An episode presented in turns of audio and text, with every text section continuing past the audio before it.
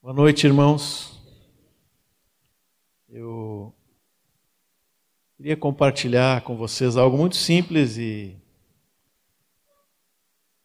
prometo que não vou demorar muito, mas quando nós estamos assim, é, nesse momento em que compartilhamos do pão e do vinho na ceia,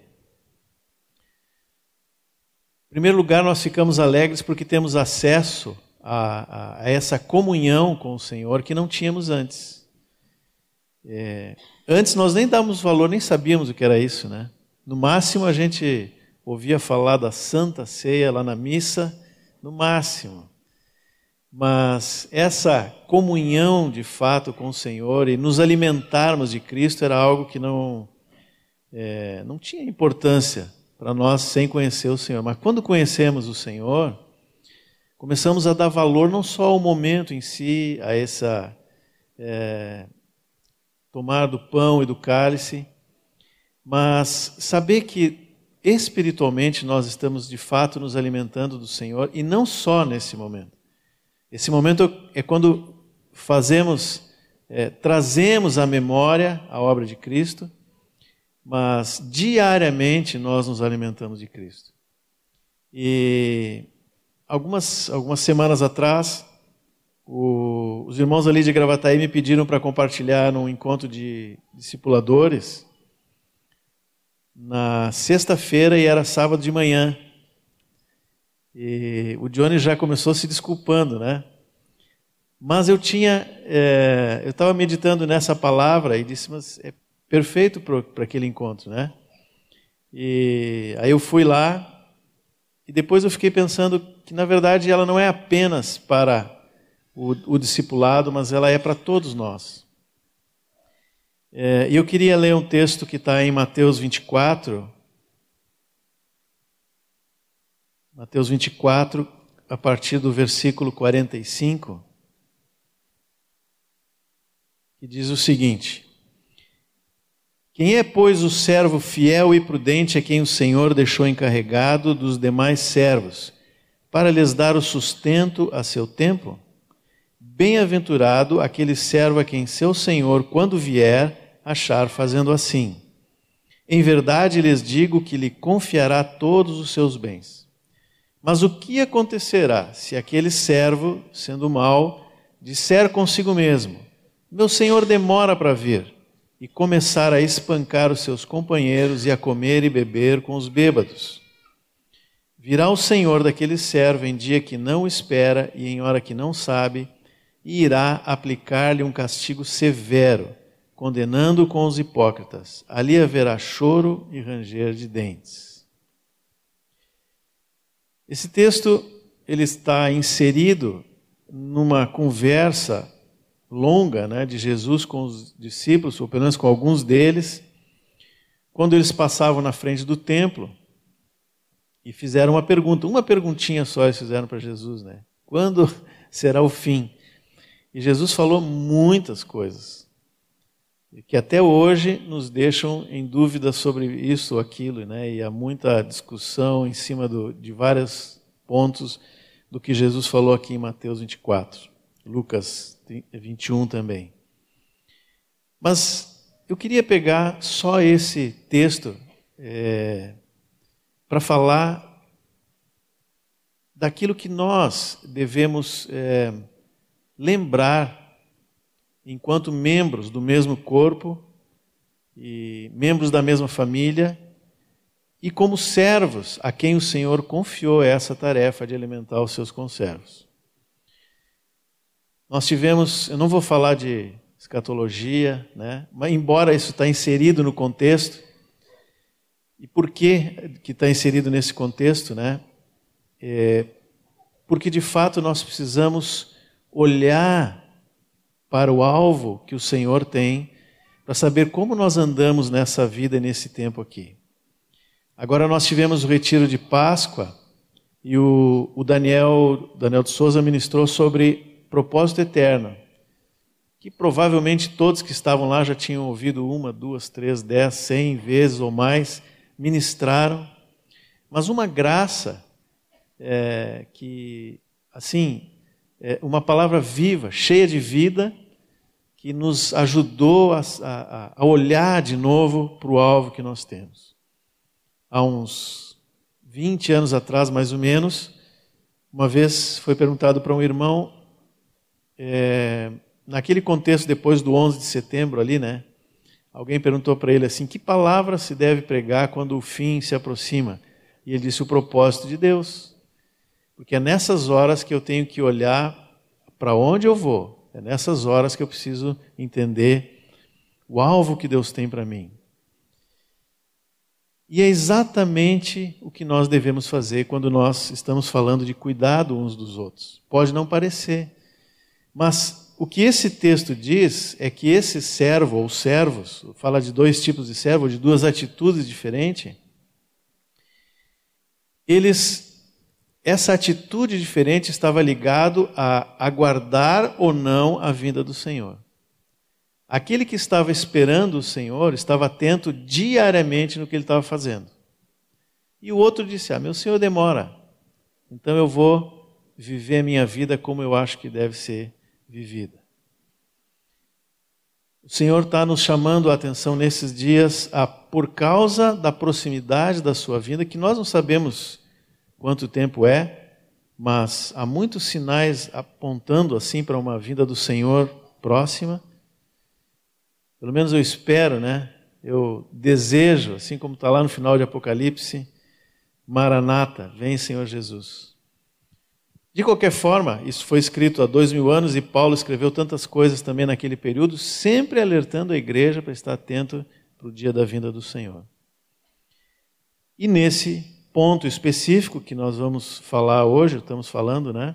Um tópico específico em relação à vida no corpo e ao cuidado mútuo, nós também devemos olhar para a vinda do Senhor. O que, que esse texto nos fala, então, do que deve fazer um servo em relação aos seus conservos? O versículo 45 diz assim: quem é, pois, o servo fiel e prudente é quem o Senhor deixou encarregado os demais servos para lhes dar o sustento a seu tempo. Tem uma outra versão que fala em lhes dar o alimento ou a comida a seu tempo. Primeira pergunta que a gente tem que se fazer: qual foi a única coisa que Deus nos pede ou nos pediu e nos pede para fazer em relação aos meus irmãos? É dar o sustento o alimento, em todos os sentidos que a gente possa imaginar. A gente, quando fala em vida no corpo e cuidado uns dos outros, a gente pensa em muitas coisas. E realmente são muitas coisas para se cuidar e para se fazer. Mas todas elas têm que estar dentro desse ponto aqui dar o alimento para os demais servos. Depois vamos falar um pouquinho sobre isso, né? Mas tentando ir no, no, na sequência do texto. Quem são os conservos? Para começar, todos são servos. Depois eu vou falar um pouquinho de como nós nos vemos, né? Mas todos são servos. Todos os meus irmãos são co-servos ou conservos, estão servindo ao Senhor junto comigo. Pode ser na família, é, são servos do Senhor junto comigo, meus filhos, meus irmãos, os, os pais. É, o esposo está servindo a sua esposa como servo de Deus no dia a dia, a esposa serve o marido, os dois servem os filhos. Os discípulos e os irmãos em geral da igreja são nossos conservos. Nós não somos, não estamos acima de ninguém. Esse servo que é mencionado aqui em Mateus 24, ele não tinha um grau a mais, uma posição diferente. Ele era servo como todos os outros e o Senhor lhe pediu que desse o sustento dos seus conservos. Em que consiste esse alimento? Em que consiste esse sustento? Bom, a primeira coisa que nós lembramos quando falamos em alimento no que diz respeito à vida com Deus é da palavra. Nós nos alimentamos da palavra de Deus. E está correto, esse é o nosso alimento. Esse é o nosso alimento. Mas, Quando nós pensamos em nos alimentar da palavra, muitas vezes nós pensamos em conhecimento. E faz parte, o conhecimento é o primeiro degrau, né? Hoje, por misericórdia do Senhor, nós temos apostilas de vários assuntos relativos ao ensino de fundamentos e tudo mais. E é muito bom que nós passemos por essas apostilas, por esses ensinos, ou algum outro tipo de, de ensino que temos recebido e que vamos passar para os nossos irmãos.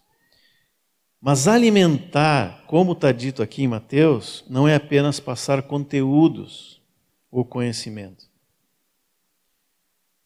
Quando nós ensinamos os nossos irmãos, nós não estamos colocando para eles um manual de bons costumes.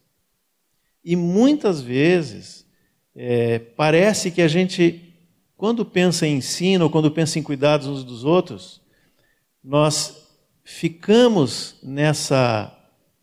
É, como se tivéssemos que ensinar nossos irmãos a como fazer isso, como fazer aquilo, como fazer aquele outro. Podemos ajudar de forma prática? Sim, podemos. Mas o que Deus nos pede é que nós alimentemos os nossos irmãos com Cristo, na palavra. E isso implica mais. Isso implica levar a praticar as coisas que o Senhor falou. Levar a buscar um caráter como o de Cristo. A ser humilde e manso como o Senhor a ter confiança no Senhor, a ter um relacionamento íntimo com o Senhor, de forma que quando eu não estiver por perto, aquele irmão vai se alimentar na oração, no jejum, na palavra, nas experiências diárias.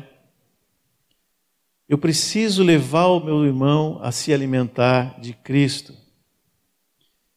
Preciso ajudar meu irmão a ver que nessa palavra tem Existem padrões de bons costumes ou de maneira como nós vivemos nas mínimas coisas. Mas esses padrões estão atendendo a princípios, a princípios, a fundamentos. Sabe, irmãos, que no, no nosso trabalho né, de, de pastorear a igreja do Senhor, nós acabamos vendo muitas dificuldades dos irmãos, ou entre os irmãos. E eu vou dizer para vocês que, olha, não sei dar um percentual, né, mas uma boa parte são problemas nos fundamentos. Arrependimento, perdão, se humilhar, olhar o meu irmão de uma maneira diferente, servir sem esperar retorno. E assim vai, santidade. Quantas coisas básicas, fundamentais, que nos faltam no dia a dia. Por isso, quando nós falamos em alimentar uns aos outros, em dar sustento para os irmãos, antes de ensinar é, algumas coisas é, de manuais, vamos dizer assim, né? Nós precisamos levar os nossos irmãos a olhar para o Senhor e ser igual como o Senhor, ser igual como Ele. Isso vai mexer o caráter, vai mexer lá dentro. Nós temos no mundo de hoje uma série de ensinos e de coisas que o mundo nos diz, das mais diversas formas, às vezes de forma declarada, explícita, expressa, outras vezes escondido dentro de coisas que nós não percebemos muito bem. E, e, e, essas coisas que o mundo nos apresenta nos afastam desse padrão de vida que nós temos no Senhor. Por isso, nós devemos levar os nossos irmãos a, nos, a se alimentar de Cristo. Nós também alimentamos os nossos irmãos com o nosso serviço, nosso serviço disponível e sem esperar reconhecimento ou retorno daquilo. É, não raro a gente ouve irmãos dizer assim: puxa, eu me dediquei tanto tempo para essa pessoa é, e agora não vejo o retorno, né? Isso é ruim? Claro que é ruim.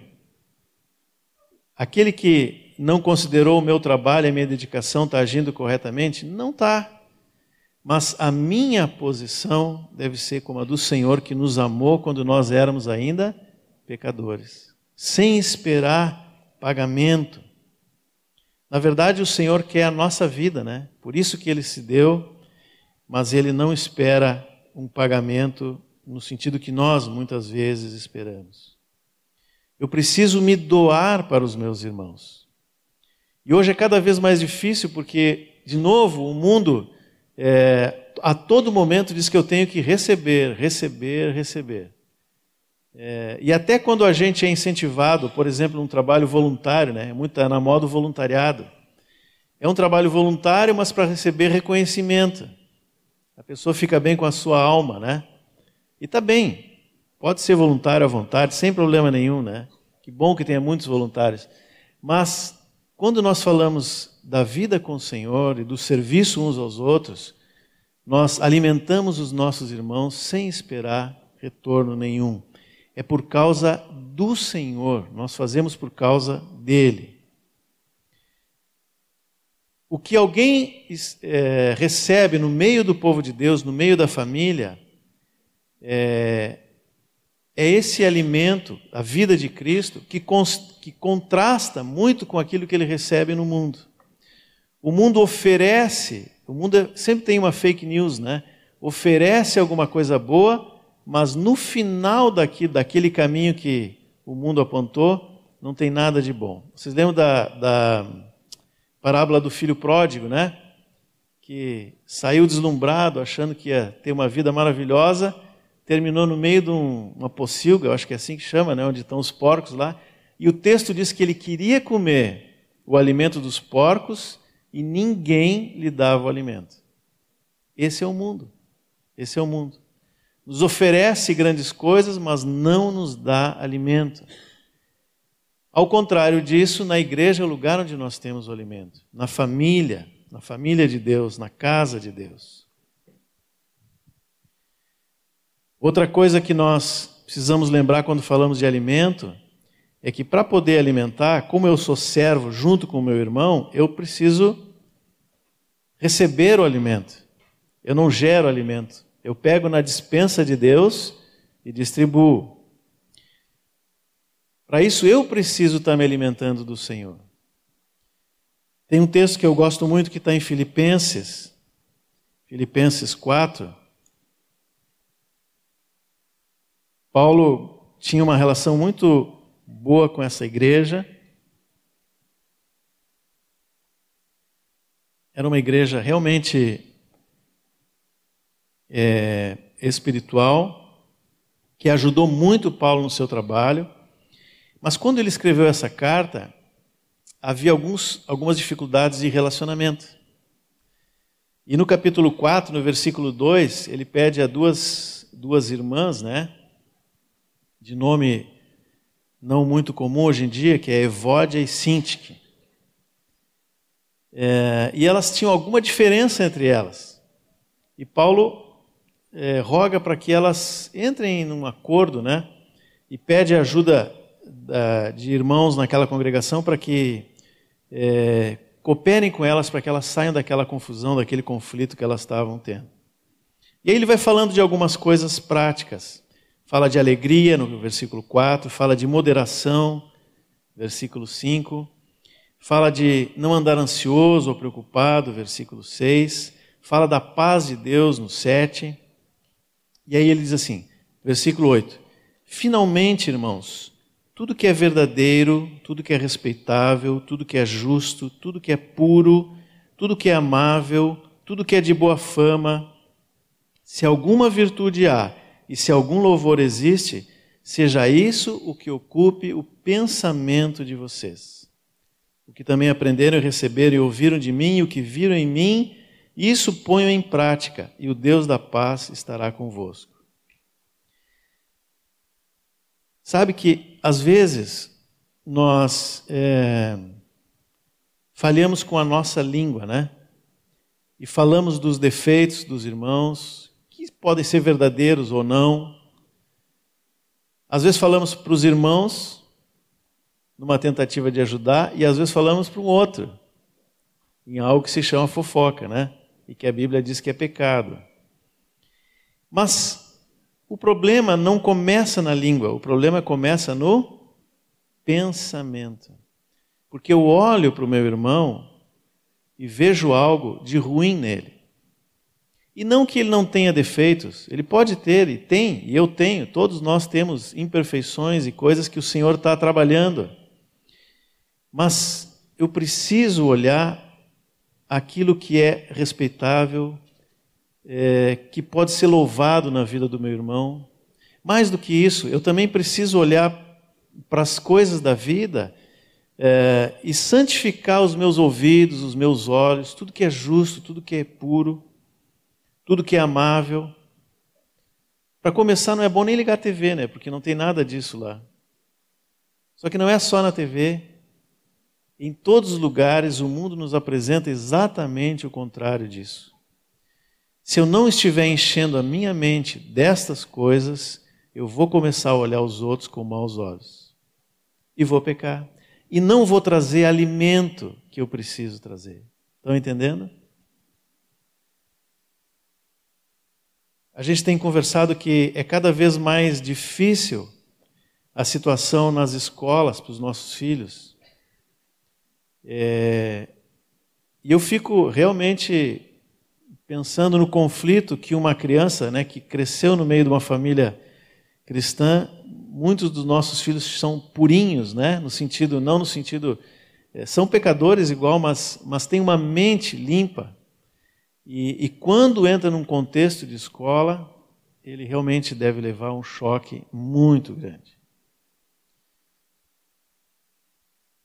Por isso, nós precisamos ajudar os nossos filhos e nossos irmãos a manter essa pureza, essa simplicidade do Senhor a olhar na palavra e no Senhor aquilo que é respeitável, aquilo que é justo, aquilo que é de boa fama, para que mesmo no convívio com esse mundo nós possamos manter essa pureza e poder alimentar uns aos outros com aquilo que é do Senhor.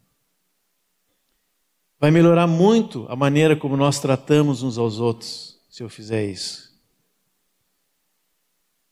E assim tem várias outras coisas que podemos citar como um alimento que nós podemos dar aos irmãos. Mas o texto não fala só do servo bom e fiel, prudente.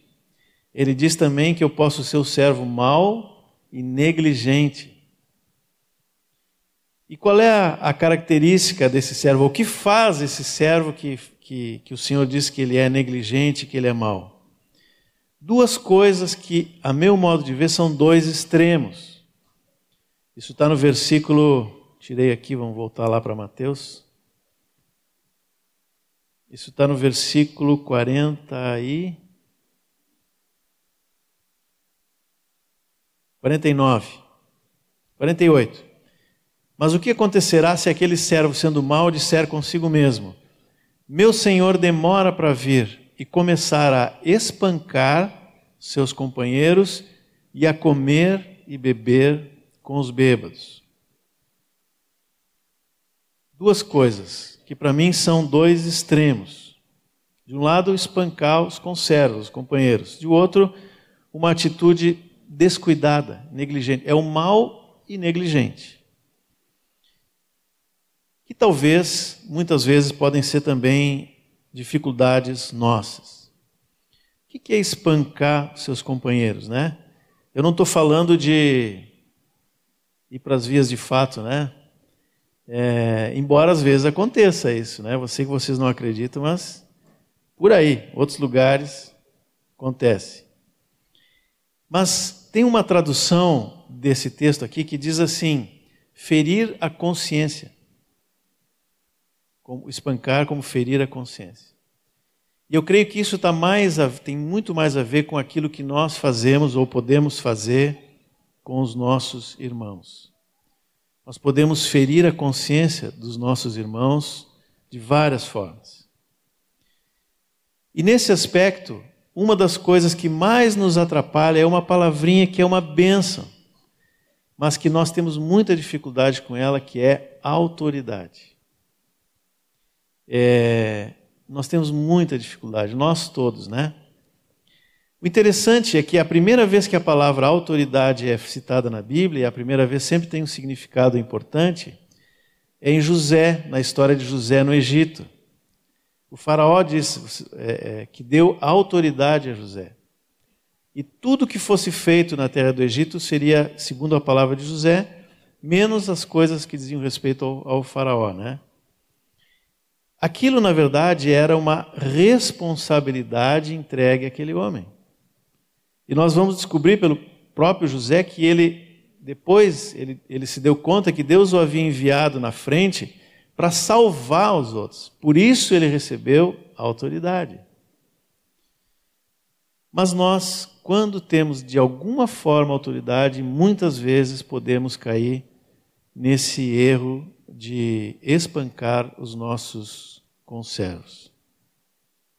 Podemos abusar dessa autoridade, podemos é, impor coisas, podemos, ao invés de levá-lo a, a encontrar o Senhor, colocar nossa maneira de ser, podemos agir com soberba, é outra palavra complicada, soberba. Nós somos servos com S minúsculo. Servos do Senhor, todos nós. Nenhum é maior do que o outro.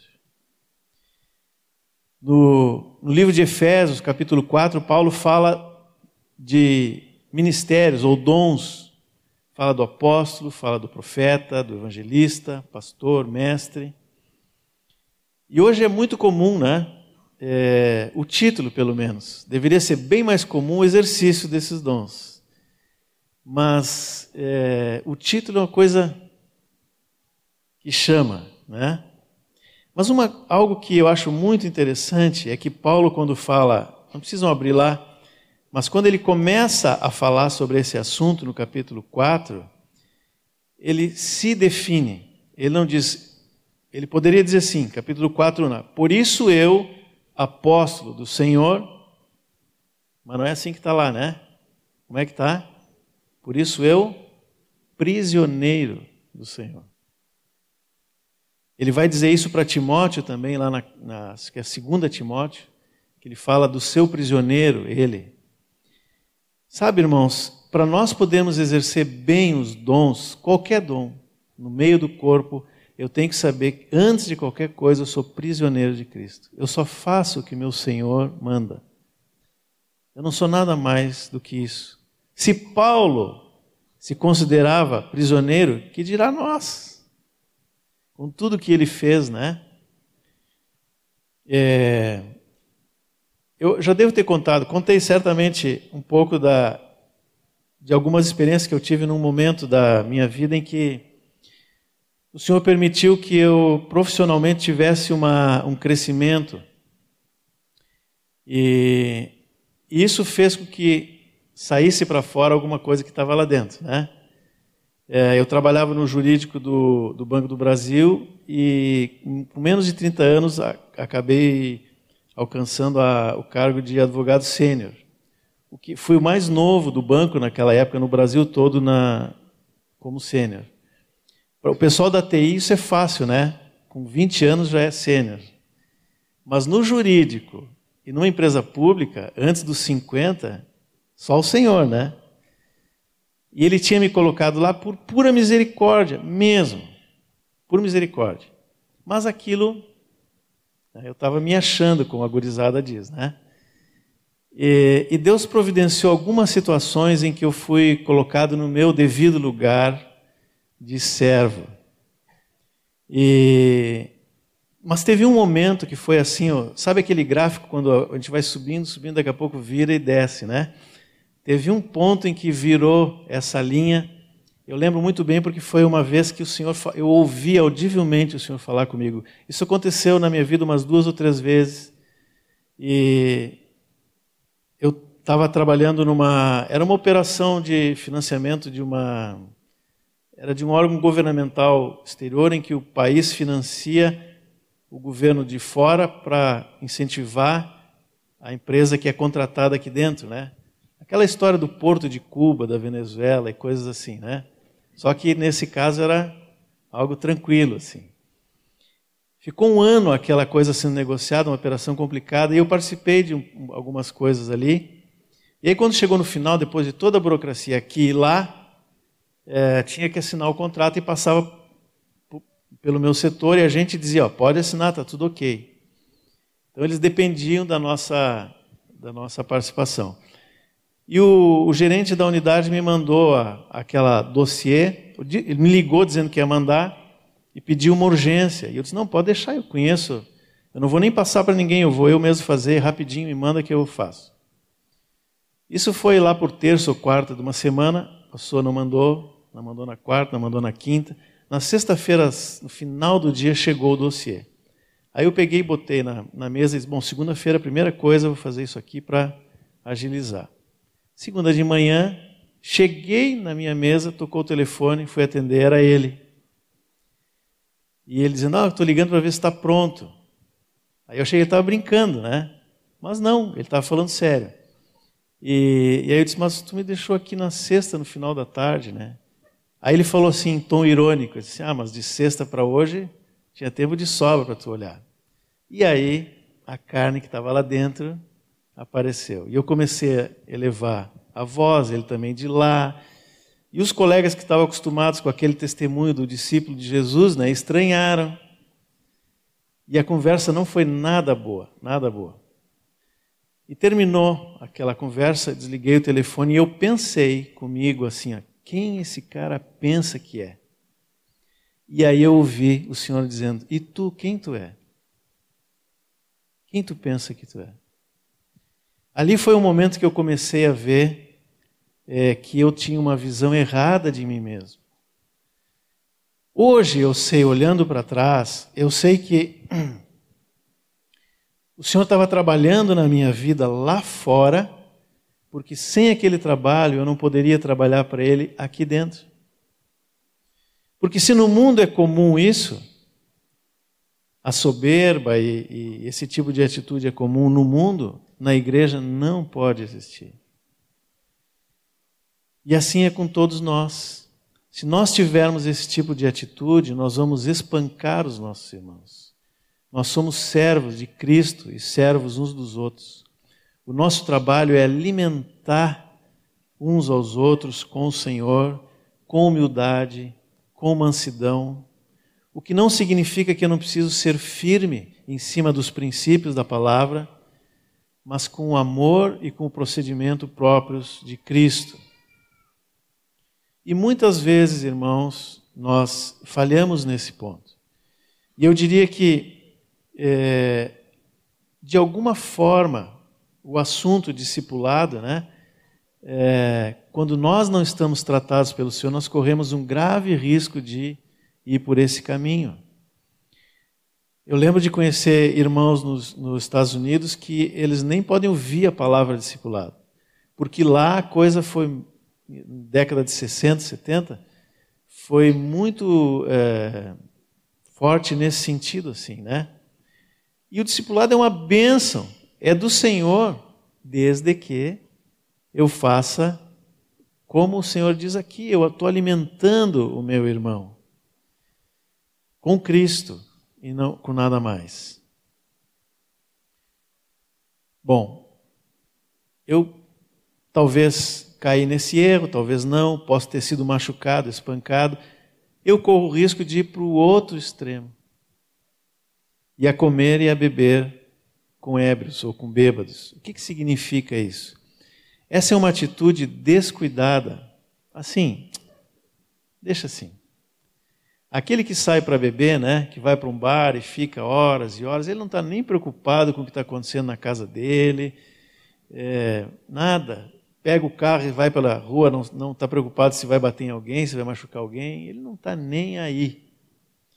Essa é a atitude oposta, em que nós vamos vivendo a nossa vida, cuidando das nossas coisas e não dou, não dou muita importância para o cuidado uns dos outros. Os interesses, os meus interesses, os cuidados da vida, que lá na parábola do semeador diz que tornam a árvore infrutífera, é o outro erro, o outro extremo que nós podemos cair.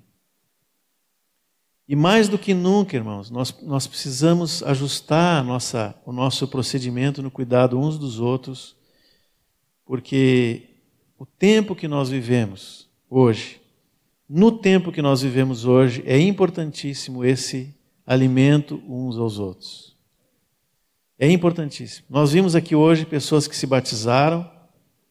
Eh, faltou um menino, um menino, um rapaz, o João, né, que, que é lá de Viamão, e junto com ele viriam mais três ou quatro eh, jovens do albergue lá. E, eu estava conversando com o, o Vitor Zils, pai, pai, da Raquelzinha, né? Como é que a gente vai ajudar essa turma, né? É, eu disse assim, Vitor, quem sabe esperar um pouquinho mais o batismo para dar uma, uma reforçada neles, né? Mas existe um número muito grande de pessoas que o Senhor vai trazer nesses últimos dias, eu creio assim. Eu acho que vocês creem também. Faz parte desses últimos dias é, aonde que Deus vai encontrar servos para alimentar essas pessoas? É aqui, é na igreja. Alguns anos atrás eu fui no aniversário da Anitta, e... Oi, Anitta. É Aninha. Aniversário de 15 anos. E estava lá Aurora, é, o Gabriel, irmão da Anitta, e vários outros, na época, adolescentes com algumas dificuldades, né? É, e eu olhei para eles e pensei assim, né? Puxa, como é que o Senhor é, faz isso, né? Dentro da sua igreja, vários crianças, adolescentes com algumas dificuldades. De novo, claramente o Senhor é, me falou em espírito, né? Não tem lugar melhor para eles serem cuidados do que na igreja. Agora, irmãos, isso é para todos nós. Todos nós viemos do mundo com dificuldades, com problemas, com deficiências, com várias coisas. O lugar para sermos cuidados e alimentados é aqui. É no meio da família, no meio do corpo de Cristo. Deus resgata os doentes para serem curados aqui dentro, se fortalecerem e buscarem outros que estão mais doentes do que eles lá fora. O Senhor precisa do nosso trabalho, do nosso serviço dessa maneira. O texto de Mateus termina de forma dramática, porque diz diz algo que a gente não gostaria de ouvir, né? Fala de um servo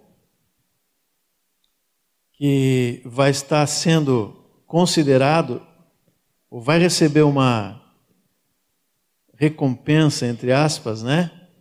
Igual ao dos hipócritas. Eu acho que é o texto de Lucas que fala, não é aqui, né? Condenando com os hipócritas. Ali haverá choro e ranger de dentes. Eu não vou entrar nesse particular e, na verdade, nem sei dizer para vocês o que significa isso, ao certo. Mas não importa. Porque só o texto já é assustador, né? É, não importa que tipo de castigo severo é esse que terá o servo que não alimenta adequadamente os seus conservos? O que importa é que nós não precisamos estar lá. Nós somos chamados para o Senhor para alimentar uns aos outros, para cuidar uns dos outros e estarmos com o Senhor, usufruindo da Sua glória, da Sua glória, na Sua casa na mesa do Senhor, que é muito melhor do que essa mesa. Esta já é boa. A mesa do Senhor lá na casa do Pai é muito superior. Ele mesmo disse: Eu vou tomar o vinho novo com vocês, que é muito melhor do que esse. Nós somos chamados para isso. O Senhor nos chama para isso. E eu preciso cuidar dos meus irmãos hoje de maneira adequada para que o Senhor possa é, dar esta recompensa agradável. O Senhor está nos chamando, irmãos, nesses dias para cuidarmos mais uns dos outros. Para que quando nós participemos da ceia, esse não seja um ato diferente de todos os outros 29 dias do mês, ou de um ou dois. Eu não posso vir aqui partilhar do pão e do vinho, e é muito bom, e eu animo os irmãos a fazerem isso com os, os outros que estão aqui é, se não for uma realidade na minha vida esse partilhar do corpo de Cristo diariamente. Entendem? Eu preciso viver isso todos os dias. A ceia tem que ser expressão da minha vida junto com os meus irmãos, num serviço ao Senhor e uns aos outros. E ela vai ser, eu creio. Por isso que o Senhor está trazendo essa palavra hoje. É para nós ajustarmos a nossa maneira. Eu não estou dizendo que estamos todos errados, nada disso, tá? É, mas se o Senhor tem essa palavra lá em Mateus e trouxe ela hoje, talvez um ou dois de nós aqui, ou talvez em alguma medida cada um de nós, pode estar falhando em alguma coisa, mas é com o mesmo amor e misericórdia que Jesus teve conosco quando nos tirou das trevas, Ele está nos dizendo agora: vai e cuida bem dos teus irmãos. Te arrepende, muda aquilo que precisa ser mudado, busca em mim uma nova atitude e cuida bem dos teus irmãos. Amém? Podemos orar?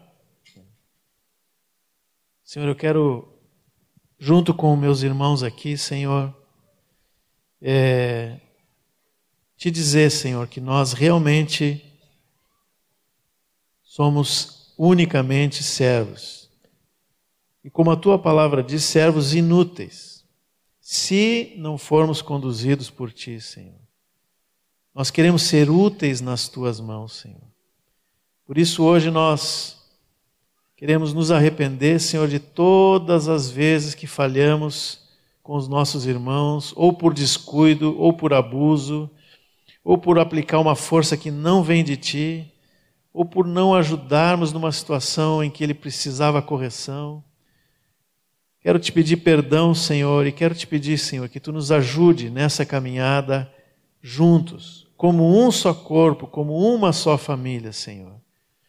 Nós estamos vivendo num momento da história em que o mundo se levanta e vai sempre se levantar contra a igreja, Senhor. Por isso nós clamamos, Senhor, faz com que cada um de nós aqui veja que o sustento, que o alimento, que o cuidado não vem de ninguém mais a não ser do próprio corpo, Senhor. Se existe algum lugar onde nós vamos ter esse cuidado e esse sustento, é uns aos outros, uns aos outros. Nos ajuda, Senhor, eu te peço, que Teu Espírito Santo esteja nos dizendo cada situação da nossa vida que precisa ser colocada diante de Ti, que precisa ser é, confessada, que precisa ser mudada, Senhor. Nos dá graça para alimentarmos uns aos outros com a Tua própria pessoa, Senhor. Amém.